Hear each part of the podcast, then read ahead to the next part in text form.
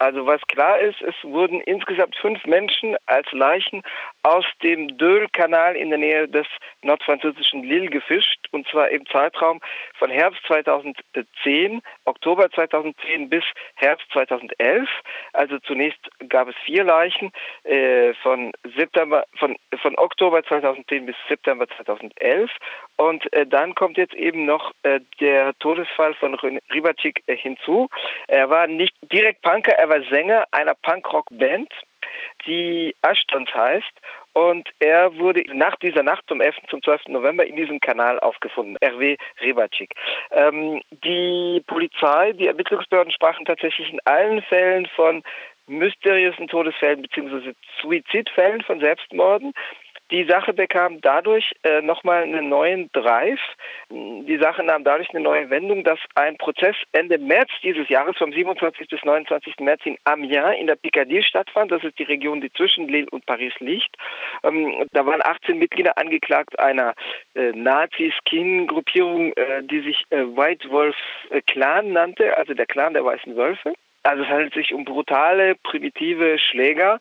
Äh, einer war ein selbstermächtigter Folterer. Äh, das war der Anführer, der neun Jahre Haft bekam. Die anderen bekamen zwischen zwei Monaten und fünf Jahren Haft. Aber dieser Anführer, der neun Jahre Haft bekam, der hatte äh, Mitglieder einer rivalisierenden Gang, einer, einer Rockergang, malträtiert mit Fußtritten, aber auch mit Motorradketten und einem Messer äh, gefoltert. Und äh, dieser Anführer heißt Jeremy Moura. Mitangeklagte plauderten in diesem Prozess äh, äh, etwas viel auch über ihren äh, Co-Angeklagten äh, Jeremy Moura, entweder aus Dummheit, weil sie nicht wussten, dass es sozusagen rechtliche Folgen nochmal haben kann, oder auch, weil es vielleicht informelle Deals gab. Es gab vielleicht Absprachen, die äh, den anderen Mitangeklagten Strafmilderung versprachen. Jedenfalls, einer der Mitangeklagten sagte, Moura habe in der Haft, in der Untersuchungshaft, ihm gegenüber unter anderem ausgesagt, dass er hoffe, dass die Richter nicht zu tief ihre Nase in seine Zeit in seine vergangene Zeit in Lille stecken, steckten und äh, dass er einen Mann umgebracht habe in seiner Zeit in Lille. Und das wurde eben durch einen Mitangeklagten aufs Tapet gebracht. Äh, Morin ist jetzt nicht direkt Mitglied der identitären Bewegung. Es gibt einen Zusammenhang zur identitären Bewegung. Diese ist darüber auch furios wütend. Es gibt ja einen deutschsprachigen Ableger, die IB, die Identitäre Bewegung, von deren österreichischem Ableger, der im deutschsprachigen Raum stärker ist als der deutsche Ableger, gibt es also eine Pressemitteilung, wonach sie jetzt Strafanzeige gegen die deutsche Wochenzeitung Die Zeit einreichen wolle, weil diese Zeitung eine Verbindung zur identitären Bewegung hergestellt habe. Also bei diesem Murat handelt es sich zunächst um einen Neonazi, um einen militanten Neonazi. Die Identität tritt ein bisschen anders auf, eher als Agitprop-Truppe, die medienwirksame Aktionen macht und dadurch die Öffentlichkeit äh, auf ihre Anliegen aufmerksam äh, zu machen, aufzurütteln versucht über die Einwanderung, über die Gefahren des Islam und so weiter. Aber äh, es gibt eben Verbindungen und die sind auch politisch wichtig, weil sie scheinbare Trennlinien im rechtsextremen Lager eigentlich fallen lässt. Also ähm, dieser Murat gehört zu einer Stiefel-Nazi-Gruppierung, äh, die verboten ist, äh, also offiziell zumindest aufgelöst ist seit 2013, weil damals bereits eines ihrer Mitglieder einen jungen Antifaschisten totschlug. Es handelt sich um den auch in Deutschland berühmt gewordenen Todesfall von Clément Méric, einem 18-jährigen jungen Antifaschisten, der am 5. Juni 2013 in Paris durch Nazis Kind zu Tode geprügelt wurde. Der Prozess dazu steht noch aus, wird aber stattfinden. Der Haupttäter sitzt in U-Haft und heißt Esteban Murillo, war Mitglied dieser Gruppierung Dritter Weg. Das ist eine neofaschistische Partei von 200, 300 Mitgliedern. Und des harten Kerns dieser Gruppierung, der keiner Jeunesse Nationaliste Revolutionnaire oder JNR, also Nationalistische Revolutionäre Jugend, das war die Kaderabteilung innerhalb der Gruppierung Dritter Weg. Äh, deren Chef heißt Serge Ayoub und war auch mitangeklagt in diesem Verfahren in der Picardie. Ende März dieses Jahres wurde aber selber freigesprochen. Er wurde sozusagen als Anstifter angeklagt, aber aus Mangel an Beweisen, dass er direkt äh, eine Anstifterrolle übernommen habe, freigesprochen. Äh, Ayoub ist seit den 80er Jahren bekannt, als er damals im Pariser Skinhead-Milieu, das damals deutlich stärker war als heute, eine äh, führende Rolle spielte. Die Ermittlungen, die wieder aufgenommen wurden seit der Aussage im Prozess in Amiens, die führten zu den drei Festnahmen, die Ende April stattfanden und Anfang Mai am 3. Mai dieses Jahres stattgefunden wurden in Lille. Äh, davon kennt man zumindest einen der drei Festgenommenen, die jetzt also auch unter äh, Anklage gestellt werden, beziehungsweise gegen die ein Strafverfahren eingeleitet wird. Er heißt Johann Mütt, M-U-T-T-E. Mütt ist wie äh, Mourin, also der in Amiens angeklagte, ein Mitglied von Troisième Mois, also Dritter Weg. Da äh, taucht nun aber die Verbindung zum identitären Milieu auf, also in der Regionalpresse. Zuerst berichtete die, äh, Tages-, die regionale Tageszeitung La Voix du Nord, die Stimme des Nordens, also eine Regionalzeitung aus Lille darüber am 3. Mai und die sprach von Festnahmen im identitären Milieu. Die Troisième Voie, also dritter Weg, ist nun nicht unbedingt eine Gruppe der identitären Bewegung, sondern eine primitive Stiefel-Nazi-Gruppe. Aber diese Gruppierung traf sich in den Räumen des sogenannten flämischen Hauses oder Flams Huis in Lille und das ist der Treffpunkt der identitären Bewegung. Das ist ein Haus, das durch die identitäre Bewegung aufgebaut wurde und diese Stiefelnazis treffen sich innerhalb dieses äh, Gebäudes. Also inzwischen verfügt die identitäre Bewegung Lille auch über ein Veranstaltungslokal, das de facto seit Herbst 2016 die Nachfolge dieses flämischen Hauses angetroffen hat.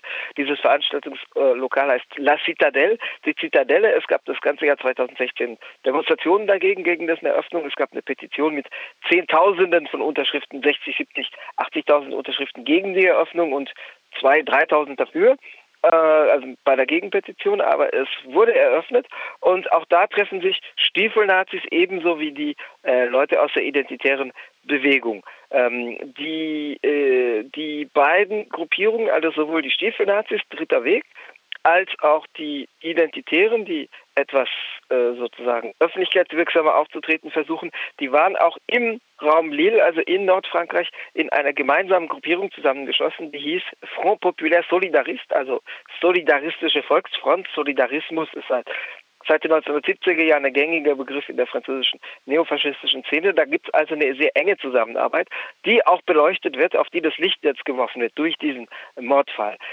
Ich sage noch was zu den anderen Todesopfern. Mhm. Es wurden, wie erwähnt, ja auch noch vier andere Leute tot aus dem Kanal gefischt. Dabei handelt es sich um mutmaßliche oder erwiesene junge Homosexuelle, also im Alter zwischen 19 und 33 Jahren. Von einem war bekannt, dass er homosexuell war. Einer kam aus einem äh, als homosexuellen Treffpunkt bekannten Veranstaltungslokal der Bar L'Esplanade.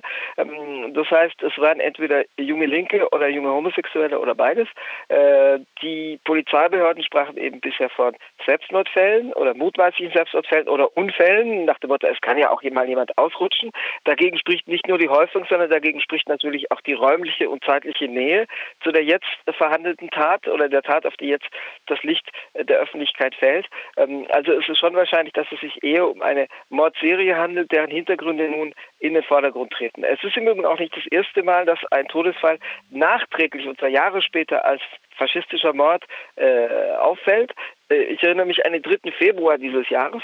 Da stand in der Regionalzeitung West France in Westfrankreich ein Artikel über ein Strafurteil, das am Vortag, also am 2. Februar fiel, ähm, gegen den betreffend den Mord an einem 27-Jährigen, der 2009, also Jahre zuvor in Rennes in einer Bar stattgefunden hatte. Und da tauchten in dem Artikel Hinweise auf, dass die äh, Täter, es waren drei, die wegen gemeinschaftlich begangenen Totschlags oder wegen gemeinschaftlich begangener Körperverletzung mit Todesfolge äh, zu vier und fünf Jahren Haft verurteilt wurden. Und da tauchten eben Hinweise auf in dem Artikel, dass die Naziskins zumindest gewesen waren und dass auch der Hitlergruß während des Abends, an dem der Totschlag oder der die Gemeinschaft die gemeinschaftlich begangene Körperverletzung mit Todesfolge erfolgte, dass da der Hitlergruß gezeigt worden war. Ich war an demselben Abend am Vortrag in Rennes, äh, also es ging um ein juristisches Thema, aber ich bin nebenberuflich Journalist, aber ich bin hauptberuflich Anwalt und äh, ich war sozusagen bei der autonomen und antifaschistischen Szene in Rennes und ich fragte die Leute, was ist denn da los? Und die sagten mir, wir hatten keine Ahnung.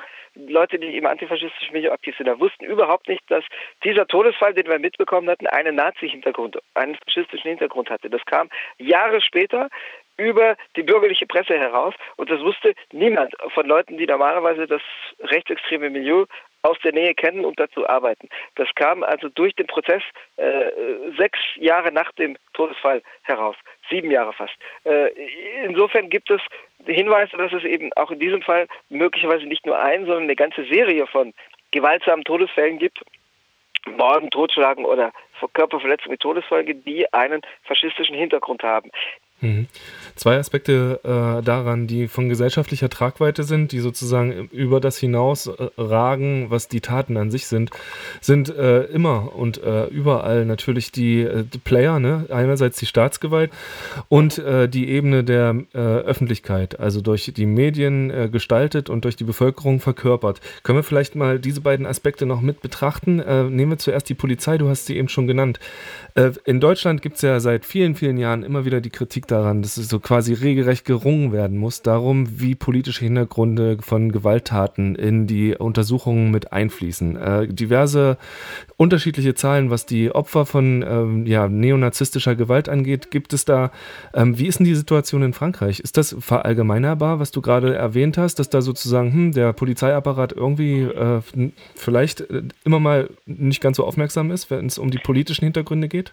Also zwei Anmerkungen. Zunächst, es gibt natürlich in Frankreich nicht diese starke Serie von Mordfällen mit faschistischem, rechtsextremem, rassistischem Hintergrund, die es in Deutschland nach der Wiedervereinigung gegeben hat. In Deutschland spricht man ja von 200 Toten, von Nazi-Gewalt im weiteren Sinne und oder rassistischer Gewalt seit der Wiedervereinigung. In Frankreich gibt es nicht dieses Gewaltniveau. Es gibt auch nicht etwas, was mit dem NSU vergleichbar wäre, der ja sozusagen aus äh, Ostdeutschland in der Nach-Wiedervereinigungszeit aus dem dortigen Klima heraus äh, entstanden ist, also in, in Sachsen und in Thüringen. Ähm, das heißt, das rein quantitativ ist es nicht vergleichbar. Die zweite Anmerkung, äh, bei den Regionalparlamentswahlen im Dezember 2015, zu den Zahlen vorliegen, zu den diesjährigen Wahlen liegen mir diesbezüglich im Moment keine Zahlen vor. Bei den Regionalparlamentswahlen vor anderthalb Jahren wählten 51 Prozent der Polizeibeamten und Beamtinnen, die äh, abstimmen gingen, den Front National, also die große rechtsextreme Partei. Das deutet natürlich darauf hin, dass es ein Meinungsklima gibt, das nicht verallgemeinerbar ist. Es gibt auch Polizeibehörden, die ordentlich ermitteln, auch gegen äh, rechtsextreme Strukturen. Ähm, aber es gibt ein Meinungsklima in Teilen dieses Apparates, nicht in seiner Gesamtheit, nicht zu 100 Prozent, aber in Teilen, das natürlich erklärt, dass es ein geringes Aufklärungsinteresse äh, bei solchen Hintergründen gibt. Hm. Und vielleicht als abschließende Frage, ähm, das ist jetzt alles, äh, also es wird offenbar und äh, man, man wird durch die Berichterstattung sicherlich äh, noch mehr Licht in das bislang zumindest eher im mhm. Dunkeln der Vermutung steckende äh, neonazistische Gewaltpotenzial dieser Region bringen. Wie ist denn die Bevölkerungsreaktion auf, auf solche Entdeckungen, Aufdeckungen? Na, also natürlich schon mit Entsetzen, weil diese Regionalpresse hat natürlich eine starke Verankerung vor Ort und wird auch durch viele bürgerliche Leute gelesen. Und also sagen wir mal, dieses Niveau von Gewalt, dafür gibt es jetzt keine, äh, keinen fruchtbaren Untergrund. Also es ist nicht so wie vor allem in den 90er Jahren in Teilen Ostdeutschlands, wo es wirklich eine Akzeptanz auch in Teile der Gesellschaft hineingab. Es gibt eine Akzeptanz, die relativ breit äh, inzwischen gestreut ist für rechtsextreme Ideen, insofern als der Front National Kanal natürlich den Türöffner für solche Ideen bildet und durch solche Ideen aufsteigt und äh, gewählt wird. Aber für so solch offene Gewalt nimmt diese Akzeptanz dann doch rapide ab. Also nicht innerhalb des Front National. Diese Leute sind, haben auch eine Anbindung an den Front National.